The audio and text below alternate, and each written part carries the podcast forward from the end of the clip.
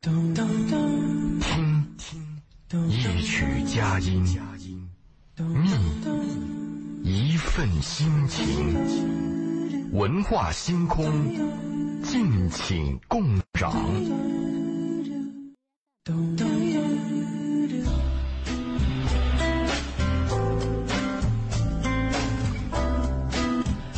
迎大家继续来锁定先锋八九八，这里是文化星空。周五的时候，我们的周老爷迎着风雨来到了我们的直播间。周老爷你好，好，你们俩好，大家好。嗯，呃，我们如果大家现在在听节目啊，我觉得可能也会有粉丝要锁定来收听周老爷讲讲这个两性关系，或者人和人之间的关系，或者是情感的问题、生活的问题。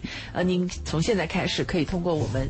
直播间的热线八八三幺零八九八参与进来，呃，来跟周老爷聊一聊你的故事，聊一聊你的困惑。同时呢，你也可以通过微我们的微信公众号搜索“文化很有料”啊，然后呢，把你的这个想要跟周老爷交流的话编辑成文字，发送到我们的微信公众号上。同样，我们也是可以进行交流和互动。今天周老爷呃，因为找他咨询的朋友比较多，于是就拎出来了一个问的比较多的。有代表有一定代表性的问题，其实这个问题问出来的时候，我还有点傻眼，因为我会觉得这是一个特别个个人化的问题，就是完全我自己可以来决定。可是好像现实没有这么简单。什么问题呢？你要不要跟旧情人见面？哎，这个旧情人，就是我觉得他好有时代感哦，因为在我们的通称都是前任。嗯啊，我觉得就是也是另外括号前任。对对，但大概就是这个意思了，就是你们已曾经在一起分了，分了之后呢，那个曾经的他想要约你来见个面，见还是不见？我们今天聊这个。对我们说这个旧情人或者前任要和你见面啊，是不是要见？这个问题我们要划分一下。如果是你前天吵了架，后天要见面，那这个就不在我们讨论的讨论的范围之内。对吗？我们讨论的是你们俩确实画句号了，嗯，就是分开了，而且分了还不止那么一两个月，起码有个小半年、一年，嗯，没有任何往来。注意啊，我说的是这个概念，就你们俩就彻底是枯竭了，看死了，彻底决裂了。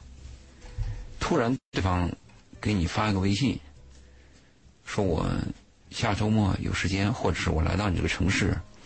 我想和你吃顿饭，你怎么办？这是一个很多人要碰到的问题。当然，我们要讲到问题的话，它有个具体问题，就是你跟他的关系，当时分手的时候啊是什么原因？如果是和平分手，大家好说好散，各有前程，那一般来讲这种情况是比较温和的。吃顿饭就吃顿饭呗，而且你也了解他，对方也是个平稳的人。如果对方是个比较焦躁的人，或者他会经常做出一些出格的事儿，情绪比较亢奋的人，他突然有这么一个见面的要求，那你见他的时候心里会有些障碍的。嗯，另外还要考虑你们现在的感情状态哈，个人的个人状态。对对对，对移民这移民这个提示是对的。比如你现在已经很稳定了啊，你有了一个知心爱人，你们俩已经要步入婚姻的殿堂，你已经很稳定了。那你说出现这个问题，那就比较麻烦了。你要不要跟自己现在的恋人去说这件事儿？你说你说吧，这真的是个麻烦事儿，多一事不如少一事儿。你要一说，你现在的这个恋人呢，他心里就会犯犯嘀咕，他要问，对，他一定要问，甚至有些人就不知道你还有这么个旧情旧情。是，你说他问了，你说不说？嗯。而且对方问的深，问的浅，问到一个点上，你到底说不说？你不说吧？就有隐瞒的迹象。嗯，你说吧，说下去，对方那个好奇心会打破砂锅。所以这个现状还是个问题。对，所以周老爷，那你觉得是要不同的问题、不同的情况来界定，对不对？所以我会觉得它是一个特别个人化的问题，就是因为情况太多了，有简单的，有复杂的，也有就是剧情的神反转，让你完全意料不到的。你说哪个生活上的不是个人化的？只要男女关系都是个人化的。但是我们其实聊的很多有共性，比如说我们在之前聊的很多的话题里面，我们聊到了人人类的一些共性，尤其是最缺点这个方向，很多人是有共性的，这是人类共通的缺点。嗯好。我们今天的呃直播间电话是八八三幺零八九八，欢迎大家通过电话来跟我们进行咨询，您自己身边的、您自己家里人的相关的感情也好、生活也好方面的问题和建议哈，可以通过八八三幺零八九八来进行咨询。那您也可以通过我们的微信公众平台“文化很有料”来进行咨询。我们接入今天第一位朋友的电话。好，胡女士你好。哎，你好，那个贝贝是吧？啊，周老爷也在，您可以跟他打招呼。哎，周老爷你好，贝贝一鸣你们好。你好。哎，我是一个单身妈妈，因为我家有个孩子快要高考了，我有一点困惑，想请教你们三位一下。说。呃，就是因为是这样子嘛，因为我现在担心我家孩子考的那个大学不是很好，又怕到时候学费太贵，我没有能力供应他上大学，所以我现在有些紧张，还有一些困惑，想。看一下你们有没有什么好的建议给我？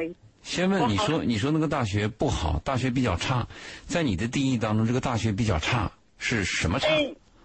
就就是比方说一本或二本嘛。比方说他是呃，如果是二本的话，我觉得我的孩子应该还是呃有把握。但如果是一本的话，我就感觉没有那么大的把握。就是，就说我就很。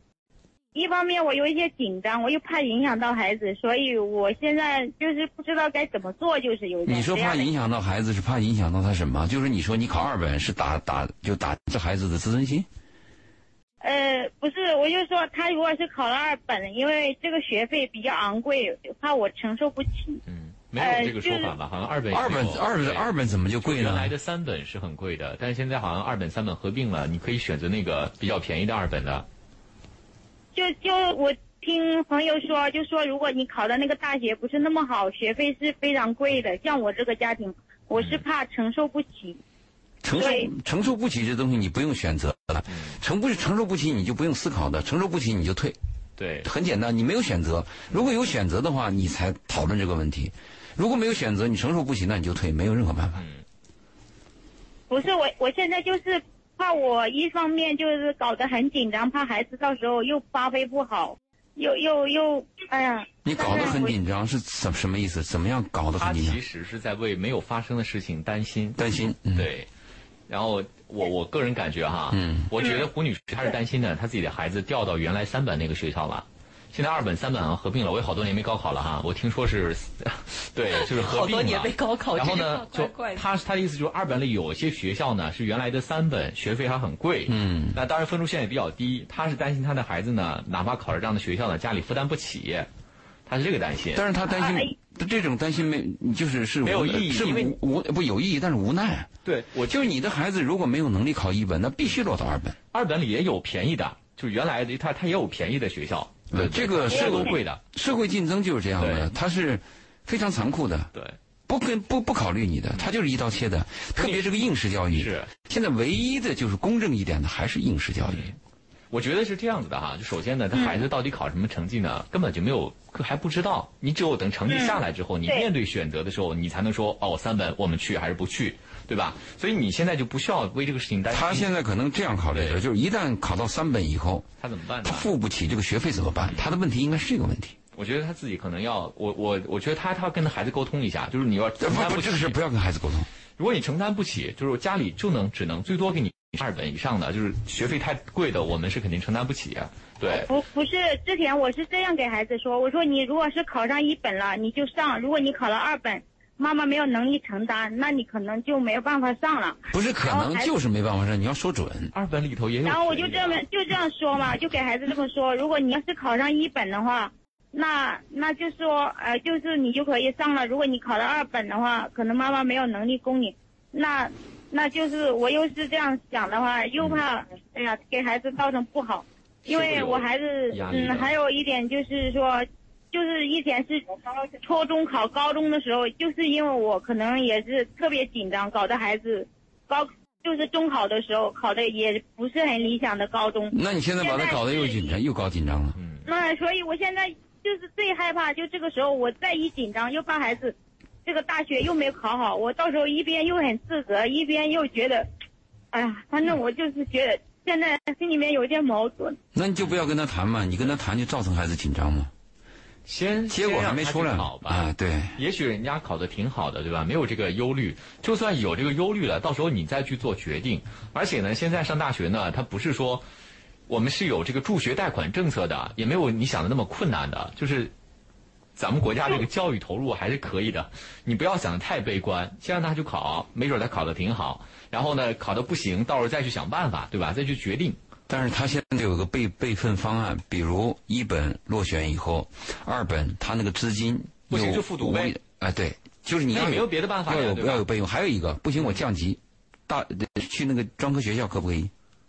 他能上本科的话，哎，这个都是太细节的东西了。对，你自己想好我。觉得还是先等他考完，就比如说，比如说你孩子考的不好了，你再打电话来问，那我怎么办？那我们到时候给建议再说呗，好吗？他的孩子，我我现在不是担心我孩子那个考了，一考了他已经定音了，那到时候怎么办呢？可以可以再再商量。关键现在就是还没考之前，没考之前就让他放松，心态很重要，不能给他太大的精神压力。不要跟他谈这种事。你的这种你的这种焦虑是正常的，但是不要传染给他。你也你也自己抚慰自己，就是说孩子的事情呢，让他自己先去。每一个孩子有自己孩子的命运，你在那干着急没有用。孩子可能现在比你还焦虑。对，你就祝福他就行了，你不要给他太大的压力，呃，也别给自己太大的压力。我我我也尽量，但是想做到不要给孩子压力，因为孩子是经常回来还要吃饭，都是给我在一块儿，所以我的情绪难免会带给孩子，所以我就很怕这一点。那这个是你的问题了。自己要想开一点儿。对你不这这不是想开的问题，就是你的行为你必须克制，你不能把你的情绪感染给孩子啊。所以我就是嗯，你感染给他没有意义啊，对他没有促进啊，是个负能量。不要提这个事儿，该吃饭吃饭，该睡觉睡觉。就是不要给孩子太大压力，是吧？你就你们给的建议就是你已经说了不能给他压力，他自己有压力了吗？你还给他压力干嘛呢？你的孩子没有压力吗？他无所谓是不是？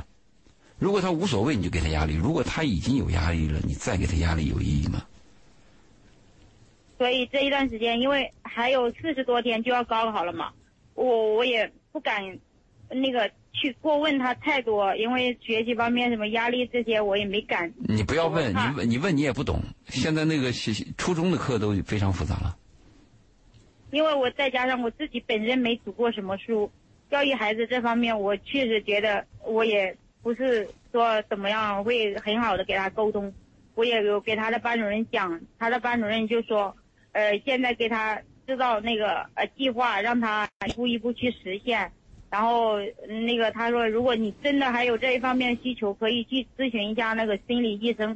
我就现在也有一点困惑，如果是去的话，又怕孩子会有一些刺激。一方面我又想着看一下有从哪一方面能帮助孩子做些什么，但是我现在就是不知道，就是反正这几两天也挺纠结的，我就想也想调整一下自己的心态。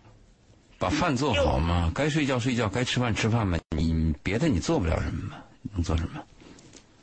别的都做不了什么，是吧？你们给的建议就是我现在心态自己调整好，放松一点，不是你的心态，我说的不是心态，我说是你的行为，禁哦止你跟孩子谈这种有压力的话题，就是回来吃饭睡觉。嗯，就是哪怕你的心态再糟糕，你也要克制你的行为，因为你的行为对他有影响，你暴露出来的这种负能量对他有影响。是，我我也是担心这一方面的东西，就是我我我怕到时候我会影响到他。嗯，本来可以考很好的大学的，结果被我就搞得紧张兮兮的，又没有考好。他平常的那个学习成绩，每次在班里考的时候，是是个什么情况？呃，我家这个孩子是这样子，但是他挺聪明的，他在班上啊，聪明没有用，现在孩子都聪明。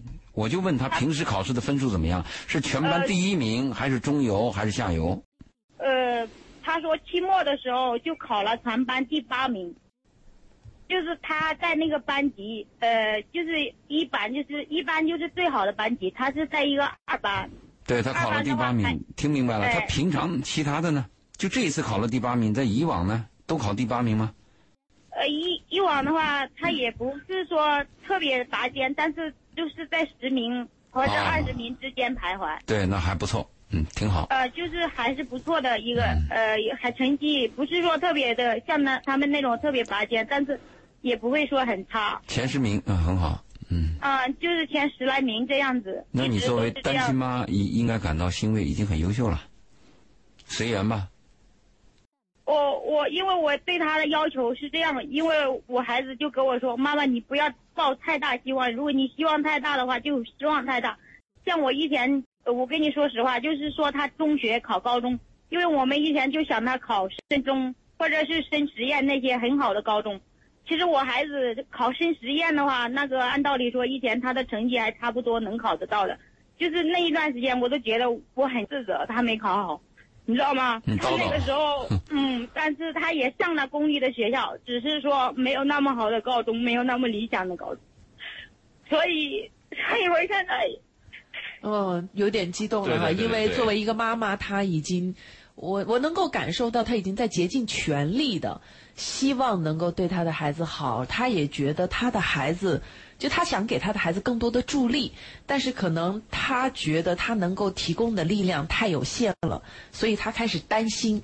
如果他的孩子是因为他提供的帮助不够多，或者是因为他的原因没有一个很好的未来，我觉得他的焦虑可能在这个点上。但是我我觉得周老爷那句话说的，呃，虽然听上去很轻松，可他真的，我觉得如果妈妈情绪稳定下来，可以好好想一想关于随缘这件事情。他们没有能力。你，没有办法去决定任何一个人，包括你自己，明天会碰到什么，未来会遭遇什么，没有谁可以决定这一点。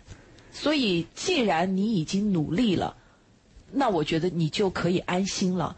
你愿意相信你的孩子，你就相信他；你愿意肯定你自己，真的很爱他，在一切为他打算，就肯定自己。然后按照周老爷讲的，就不要跟他提这个事情。没用，孩子也跟你讲了，不要抱太大的希望，所以你就顺其自然。你不顺其自然又能怎么样？做到这一步就可以了，千万不要焦虑，因为一旦你焦虑焦虑又能怎么样？你的孩子就会翻倍的焦虑，因为你的孩子已经大了，你的任何情绪，尤其是负面的，他一定会能够敏锐的察觉到，他也不一定会跟你讲，但是你就通过这种方式再给他负面的影响，所以千万不要焦虑。你想怎么样和能怎么样是两个概念。这个这个妈妈使我想了一下，这个啊，就是这里边还牵扯到一个人生观的问题。他妈妈就把这个考试和他孩子考一本，就变成了最后生命的一个赌注。但我如果是这个妈妈呢，或者说我是个单亲的爸爸，我的孩子这个情况怎么办呢？我应该这样想：就我的孩子努力学习，上大学的目的是有，应该是有更好的知识和呃了解社会的能力。但是一个人的真正的今后走完一生，靠的不是一个大学的文凭，他靠你个人的品质、毅力、诚实、做事的细节、耐心，是一个综合的。还有一个，我的孩子如果考不了大学，考不了一本、二本，我也没钱支付，那我能不能带着我的孩子就去当一个泥瓦匠？我当一个装修工？哎，我可以做到。他们不能的。对，问题就在这儿。对，你知道现在一个蓝领在一在深圳的收入远远高于白领啊。嗯，一个我们现在我们的宾馆在做装修，我们请的工人一天都至少四百块钱，嗯，对吧？周老爷，你可能不太理解，就是我理解普，通人其实真的我理解非常希望通过高考这个方式，出人头地，也不说出人头地吧，改变他们的人生命运嗯命运。所以他们对这件事情很紧张，是可以理解的。只是说这种紧张已经过度了，反而会对起到反作用，这是需要他注意的问题。我提醒他的问题就是：你紧张也罢，你放松也罢，你无能为力。嗯，对，对吧？你紧张，如果说你紧张以后这孩子就进步了，那好，那我们陪着陪着你一起紧张，嗯，对吧？如果你放松放松以后，这孩子是不是就就退步了？跟你没有任何关系。一个十八岁的孩子，他自己有自己的小九九，不用你说，他比你要聪明，对。他知道未来是什么。嗯所以我觉得，其实这个妈妈一开始说到所谓的担心学费啊，这种家庭可能害怕承担等等，我我真的觉得先让孩子放手去考，考出来的最后的结果，你要知道解决问题的办法总比困难多。这条路走不通，我们可以有很多其他的路来选择。也就是说，不吃到临头，你也不知道摆在你面前的会有哪些路。所以你现在想的，可能事到临头，你会觉得啊，我前面白担心了那么久，原来其实事情还蛮好解决的。也有可能你前面没怎么想，事情到了之后，哇，还有这么多细节要注意，这都是有可能的。只是说，就希望他能够深呼吸，放轻松，千万千万不要太紧张，不要把自己对于孩子的助力这件事情看得那么的重要。你把这件事情看重要了，对孩子的压力。你以为没有，其实是成倍的在增加的。尤其当你的孩子他已经是一个青春期的半成半大的小孩了，特别的敏感，而且他不一定会告诉你，但是他的脑子里面可能都已经过了无数个剧场了，有可能他的这个对于孩子来讲，他的这个压力就翻倍、翻倍再翻倍，可能到了你无法预知的后果。你这个事儿就是很简单，还是我说那个话，你该吃饭吃饭，该睡觉睡觉，回来陪着他。对对，你别的没有任何办法。嗯，看着孩子可以微笑一下，简单关心一下，你今天身体好吗？昨天睡好了吗？嗯嗯。好，我们这个直播间电话是八八三幺零八九八。那大家有相关的问题呢，也可以拨拨打我们这个电话来问一问周老爷，他的建议是什么？同时呢，如果您在呃节目之后还要添加我们嘉宾的微信啊，单对单的聊一聊您私人的问题呢，您也可以在我们的公众平台“文化很有料”啊，您关注了“文化很有料”之后呢，回复。周老爷这三个字就会弹出他的微信二。一抹书香，一段旅程，一场好戏，一群有故事的人。听，一曲佳音，觅一份心情，文化星空，敬请共赏。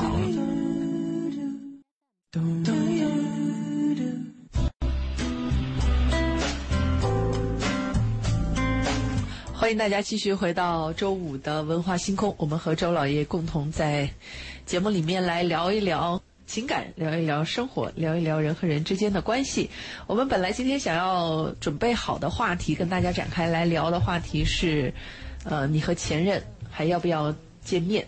那中间呢，因为有一位听众打进电话来，我们和他沟通了很长的时间，会发现情绪它真的对人的影响还蛮大的。我们的热线八八三幺零八九八也持续开通啊，如果您还想用电话的方式来和周老爷进行沟通和交流呢，也可以继续通过八八三幺零八九八参与到节目当中来。八八三幺零八九八，还有我们的微信公众号，大家也可以继续来关注“文化很有料”微信公众号来呃回复文字跟我们进行互动和交流。我们回到那个话题吧。其实这个话题呢，我还是想跟周老爷探讨一下的。对，就在我特别年纪特别小的时候，我觉得哈，分手时候是可以做朋友的。啊，年轻的时候会这样想。啊，对，我会觉得大家没有感没有爱情了，还可以有友情嘛，对吧？你年轻的时候也爱不到哪里去。然后，然后就觉得呢，而且后面在谈恋爱的时候呢，就对方有的人特别介意，就是说你怎么还跟前任有联系哈？那时候我觉得这有什么大不了的？就为这个事情还有过一一些。哎，对对对，但是呢，就随着这个后来，慢慢的、慢慢的就是，你随着成熟之后啊，你发现，什么关系就是什么关系。对，前任是真的不适合保留，就是你保留他干什么呢？我一直在想这个问题，就是哪怕你觉得你们还还可以做朋友，但他毕竟就是他不是朋友的性质，而且就是会带来很多麻烦，尤其是你双方各自都有生活之后啊，带来无谓的麻烦。再加上有的人有介意，对吧？你自己也膈应，对吧？你你你你什么目的呢？约约人家吃饭？对，你说目的很重要。你有啥目的？你叙个旧吗？你就你就那么想跟他叙个旧吗？是不是？所以就没有必要嘛，就过去了就过去了，就大家可以偶尔怀念一下，你可以，但也不要说出来啊。然后呢，没有必要再去见面了。人家过得好与不好，跟你都没有关系。你说过去和现在这个变化啊，就说明单纯经历成长的一个过程。嗯，很多年轻的男孩女孩，当我谈到这个问题的时候啊，他们都有这个看法。就是我有一天跟他吹了，我们还可以做朋友啊。嗯，其实你经历过，你就会发现，如果你炙热的爱过他，他也爱过你，你们俩为一件事真崩了，那不是叫吹，那就彻底分手了。这种关系再把它变成朋友，可能需要一辈子的时间。嗯，但是你要一个朋友变成一个情人，可能一分钟就会。点燃，嗯，这是完全不同的。等你有过经历以后，你才会理解我们这个话。但有一种旧情人啊，我是非常支持他们去见面。有孩子吗？不是，旧情人就是在恋爱期间，他们因为误解分手了。啊，这种误解分手以后，后来又发现了误解的原因，被揭开了。嗯，彼此都有悔意。一般误解是单方的，不会两方都有误解的。在这种情况下，双方还单身，啊，时间又比较短，比如才有个呃三四个月，或者是六七个月，在这种情况下，误解一旦发现，希望尽快见面，这种情况我是非常支持的，我会撮合他们。这就叫复合，对，对但？对其实是一种复合嘛。是一种复合，但这个复合是有条件的。你如果他们两个人是因为我们俩就是价值观的分歧，我们分开了，那这种情况在在我的咨询范围，我是会给他泼冷水。嗯，就你既然已经认定这个人了，你现在想念他，不是你你跟他合得来，而是因为你的荷尔蒙又想念他，走到一起以后又崩。在这种情况下，我会泼冷水。但是往往我们有误解的时候，这个是要积极的去撮合他。还有一种情况，离婚。一般离婚你可以发现啊，有相当一部分的人他会后悔。这个后悔的年限一般是在一年以内、两年以内，这个短时间的后悔都有，特别想复婚。嗯，如果时间一长，一个是对方也会有变化，你也会有变化，还有一个时间一长，人的心就凉了。这个情感和男女的肉体关系是有关系的。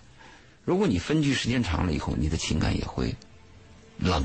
嗯，男女关系之间如果没有肉体关系是非常尴尬的。所以这个离了婚在短期之内，一年之内吧，如果有复合的这种情况，也算旧情人的一类嘛。嗯这种情况我也是非常支持的。嗯因为你在婚姻啊，你去找吧，你就再找，也很难找到一个跟你有过一段历史的女人或者男人，而这个历史呢已经过去，又是你们年轻的时候充满幻想和美好的时候，这段历史是非常重要的，所以我就撮合。一般像这两种情况，我是非常支持的。嗯，那我还还很好奇啊，除了误会我可以理解之外，嗯，比如说两个人，那当时为什么分手了呢？如果他们没有误会，很可能是经过很多的争吵啊、不堪呐、难受啊才分手的。那么我们过了半年或者到一年，又又后悔了哈。那我们回去之后呢，可能发现还是原来那个模式相处，那会不会又分手了呢？不，你说的这个模式分手和我们说的误会不一样，误就解误会我是能理解的，对，那个是 OK 的。如果你们因为相处相处的习惯和相处模式有问题，这种分手，嗯，我会泼冷水。对，就算后悔了，双方后悔了，也不要在一起了，对吧？对你，啊你因为因为你这个东西一一到那个 到那个点呢，你的本能就出来，嗯你的本性就出来了，而他那个本能和他和你的本性刚好是相冲的。嗯如果他的本性和你的本性有默契的地方，那这个可以，嗯，是吧？你比如说有些男人他有个特点，他一见到这个女人吵架，他就失去兴趣了。嗯我说的失失去兴趣，明白吗？所有的兴趣都失去了，嗯再唤起就很难，因为在他的印象当中，他原来认为对方是一个温柔、温柔美好的女人，啊他会这样认为那。他也够挑的。很多这样的男人，大男人的心理，对，一旦对方出现女汉子，对他打击很大的。其实你吵架是不不可避免的事情，嗯，吵架看你什么方式，啊，有些方式你是发生争执，有些人呢会有一些哭泣或者眼泪，那有些呢直接有粗言粗语，嗯还有那种坐地炮，你受得了吗？嗯所以这东西被你一下看穿了以后，我们不怕这个女人坐地炮，我们也不怕这个女人烈，我们最怕的是你当时心中理想的那个女人和她完全是两个人，我们怕的是这个，就是你，你看很多人他去买一个东西，或者是见一个对象，他你如果这个媒婆和中间人反复给你讲，反你你心当中有个模式了，就糟糕了。比如你说这个男人一米八，一米八很帅，你去一看以后，好家伙，一米七九，一米七九和一米八差多少？但是他那个模式一旦定下来，差一点就非常失望。所以我讲的是这个，就是你心中原来印象的这个女人，和你最后看到这个女人和她暴露出来的东西截然相反，对你打击很大的。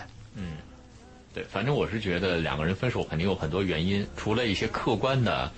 啊，对，还有一种，对我们一个说说的这个误解以外，还有一个就是你说的客观。客观的对对客观，你比如说女方父母坚决反对，嗯坚决反对，这段东西戛然而止了。或者谁突然出就是就是调工作了，调得很远了，对对对了啊，嗯对，这种分手了，那完了之后条件又客观发生变化了，对吧？还可以，对，对他爹妈想通了，嗯工作又调回来了。如果这些客观发生变化的话，这种旧情人短期内，我还是说的短期之内，时间一长都有问题。这个短期之内要尽快复合。嗯，是人生很短，这个时间也很短。如果像刚才一鸣你讲的这个相处模式发生的问题，这个旧情人啊，哪怕对方有悔意，再有悔意、再热烈，我都提醒你要警惕。你可以做一个尝试，你跟一个女孩啊，年轻的时候有过往来，当然这个尝试很难啊。你跟她有过往来，你等她年龄大了，甚至十几年以后，你再见到她，你以为她懂事了，嗯，还是一样，一模一样，嗯你根本就无法想象。你想，你会我们会拿自己去度量别人，啊，我自己经过了这些事儿，这些人，我现在学的慢慢温和了，我现在也能理解别人，我有逆向思维了。你以为对方也这样吗？当你拿你的这种度量和你的思考和认知去跟他恢复关系以后，你会非常失望，他还是那个人，嗯，他那个燃点和你的分歧点在那一点上依然如故。对，所以复合其实也是很难的。其实错误的东西啊，它就是错误的东西，你已经验证过一次了。那有些人会事故再现嘛，他想再验证一次。对，这是这是这是复合。另外一个就是非复合的情况之下，我觉得就更不要见面了，对吧？呃，你说的非复合什么意思？就比如说，我不是说想跟他重新的在一起，我们俩都是单身，呃，我们可能要呃想在一起了，我们可以在一起见面。比如说现在我们就是纯粹就是说，我来你这儿出个差，我找你约吃个饭，也觉得对啊，我们还是朋友嘛，对吧？然后约你这不看个电影或者之类的，我觉得这个没必要。那那那，但是有一种情况有必要，就刚才你说的那个客观原因把我们俩分开了那我心中一直思念你，我爸我妈反对我，或者我的工作调动了，但是我的心中一直思念你，我路过你这儿，我真的想见见你。嗯，但这种情况下的话，还是有点意义的，有点情调的。对方还是单身。呃，起码不要给对方添麻烦。对对对对，但是这里边又有风险，嗯就这种旧情人很容易把旧情一点即燃。嗯，又破坏了人家现在的关系。而且还有尴尬的局面。对你像我们我们看过一一部外国的这个小说，这个旧情人见面的时候呢，女方就直接提出来，我愿意见你，我可以接受见你，但是我们要定规矩，不拥抱。那你把这规矩定出来以后啊，也比较好。我告诉你，一个小时我在哪见你，那个时间我必须走。嗯，这个旧情人见面说起来很简单，其实挺麻烦的。是挺麻烦。你要随着那个情绪啊，你过去你不是旧情人，你们俩是发展到什么情况？嗯，我们到哪吃饭拉手，他可以随着情绪自然的去蔓延。但是，一旦成了旧情人，你就知道这个是有边界的了，嗯就要警惕。特别是有些不该有的那个旧情复发，会给你带来很多麻烦的。你说你晚上回去怎么想？嗯，那你你说这个到底是美好的感觉还是麻烦的感觉？嗯，但是我们还是把它想，有的时候是美好的，确实你们俩很般配，很合得来，就是因为一个客观原因。我想见一下你，像这种情况呀，还是见一下吧。嗯，你看啊，周老爷，我其实我我我延展出另外一个问题哈，比如说，其实有些人他是真的觉得哈，跟情人是能够做朋友的，跟情人能做朋友啊，这个我可是有一个体会啊，我我不是有一个体会，我咨询当中也发现这个问题，凡是能跟情人做朋友的，在刚在刚开始的时候就有点不伦不类。嗯比如说刚开始就是一个红颜知己，或者是个蓝领大哥。那什么叫红颜知己？红颜知己往往长得都比较差，嗯并不是红颜，他是因为你看不上他，但是你在心里边有需要的时候，你在你女朋友那闹掰的时候，受到冷遇的时候，你愿意回来找一个知心大姐，是往往是这种状态。所以我们碰到红颜知己的时候，很少在我的咨询当中发现这个红颜是漂亮的，那个红颜都是打引号的。那蓝领大哥什么呢？就女孩看不上这个男人，但这个男人呢，招之即来，挥之即走。往往在这种情况下出现这种关系，而这种关系可以做朋友的。如果刚开始我的一颗心，我的整个人都炙热的爱着你，最后受到伤害，再做朋友有可能吗？所以我们要把他的前期、后期和中期这几个状态，我们要分下类。在我的咨询当中，我发现这个人呐、看似一件事儿，但是不同的人相处啊，那个感触啊，差距很大的。其实听你们两个在聊这个话题的时候，你毫无我的兴趣心里因为你没有面经历前任了好，我的我在心里面经历了好几次的变化啊。嗯，最开始出现的变化是谈什么恋爱、结婚剧，就觉得谈恋爱好麻烦，分这么多还要照照顾谈恋爱不麻烦，别人的感受。结婚麻烦。我当时是有有一个这样的内心的吐槽，会觉得还挺麻烦的。后面说到后来，就是呃，包括一鸣刚刚讲到了那个话题，呃，有些人他就是愿意和前任做朋友，觉得 OK。一方面呢，我认为有些人觉得 OK 也 OK，这是他的决定，我们无权智慧，只要他不伤害别人。对，这一点很重要。对，不要他不伤害不要伤害第三者。其次呢，我想到了一个我曾经看过的美国的一个灾难片，呃，我忘了这个灾难片叫什么名字，但是它是发生在什呃，就是灾难发生的时候呢，这个男主他去，我忘了是。他的前妻结婚了，还是他又结婚了？反正带着两个孩子，于是他和他现任的太太以及前妻一起完成了整个家庭大拯救。在这个灾难的过程当中，你确实会在这个片子里面看到这几个人之间的情绪的流动哈。但是从另外一方面呢，你有确确实实能够感受到，在灾难来临之前，特殊情况，就是没有灾难的时候，正常的情况下，这个离婚的夫妻两个，他们真的是好朋友，真的是好朋友然后他们可以跟，就是呃，但是没有的时候，就是正常。我知道你有家庭，我不介入，但是因为我的孩子在这儿，那我会经常来看看孩子。那我跟你的相处模式，就是那种你不会觉得过分，你反而会觉得，哎，这样真的还挺好的。嗯，因为。没事的时候也给我打个招呼，哎，你最近怎么样啊？哎，我最近又完成了个什么啊？孩子最近怎么样？好，那我今天要带孩子去哪儿？去哪儿？去哪儿？哎，改天我们约着，我们一起带孩子去哪儿？去哪儿？就整个的这个感觉是，我觉得也挺好的。可是真的不能发生特殊事件，一旦发生了，你就觉得变质了。这个有孩子，特殊情况特殊情况。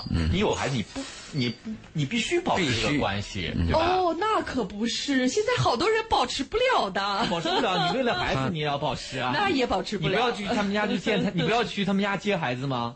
贝贝总是要从，他手上接过来吧。贝贝有个贝贝有个前提啊，贝贝说是美国的一个灾难片，是的，西方他们离婚和单亲是非常常态的。嗯，我们现在也慢慢进入常态，但是我们那个心态我们那个情感对还是有问题的。人的情感本来就是很复杂的。其实，在这个问题上，一开始我说看到周老爷提这个的时候，我其实一开始这个话的题对想法就是，每个人有权自己来做决定，前提是不伤害自己。第三者不伤害别人。也就是说，如果有人提出说我们来见个面嘛，你只要想象一下这个见面的过程，但凡能让你有一丁点儿的不舒服，包括尴尬，包括你不知道会产生什么样让你不舒服的后果，有一丁点儿你都要拒绝。其次就是。我现在跟你见面这个事情不能影响到我的生活，包括我的现任或者是我的家人。对，就是我觉得能够在坚守这两条的前提之下，我肯定没有伤害，我也肯定这个见面自然而然不会对我造成任何不舒服的感觉。我觉得每个人有权自己来做决定，并且承受决定的后果。这个肯定是自己做决定了，这个不用讲了。这是有还有一种情况呢，它是事务性的往来，嗯，它不是情感性的往来这。太多了，以前的公司恋情，完了公司恋情 C U 啦这啦之后个，这个你就要见面的。那还是合作伙伴了，还是搭档啊？所以这些问题，但是里边还有一个问题，你可以叫律师。如果说你要想拒绝和他见面，你完全可以通过委托，嗯，委托方去跟他见，嗯，但有些事情呢，你跟一个人处的深了以后，他毕竟有些事务往来，这个事务往来是必须要见的。但是有一个情况，就刚才贝贝说的，不伤害第三者。就如果你是单身，这个好解决；是如果你现在已经有了一个恋情，我建议这个旧情人还是 pass 算了，拒绝。就是没有什么特别的必要，你也不是特别的想见，也不觉得有特别重大的意义的我们有些年轻人他会这样想：那个男孩是我原来的闺蜜嘛，闺蜜男嘛，我跟他不会怎么样。注意啊，他是拿自己的那个感受去要求别人的感受，我怎么知道你跟他不会怎么样？那我是个男人，我后面还有个闺闺蜜闺蜜女，我去酒店跟他去半夜去见一面，你愿意吗？所以刚才贝贝讲到一点很重要，你一定要考虑第三方的感受。嗯，如果你是单身，你不牵扯第三方，愿意见见，不愿意见拉倒，是你自己的事儿，没人管。嗯，但一旦牵扯到第三方，你一定要考虑到对方的感受，你千万不敢拿自己的脑袋想别人的问题，更不能把自己的价值观强加于别人。对，嗯，而且就是你，比如说你现在有了有了恋情，哎有了一个你很在意的人，当然，那你就要考虑一下，为了这个前任，你要失去现在这个，你愿意吗？因为这个风险非常大，嗯非常大。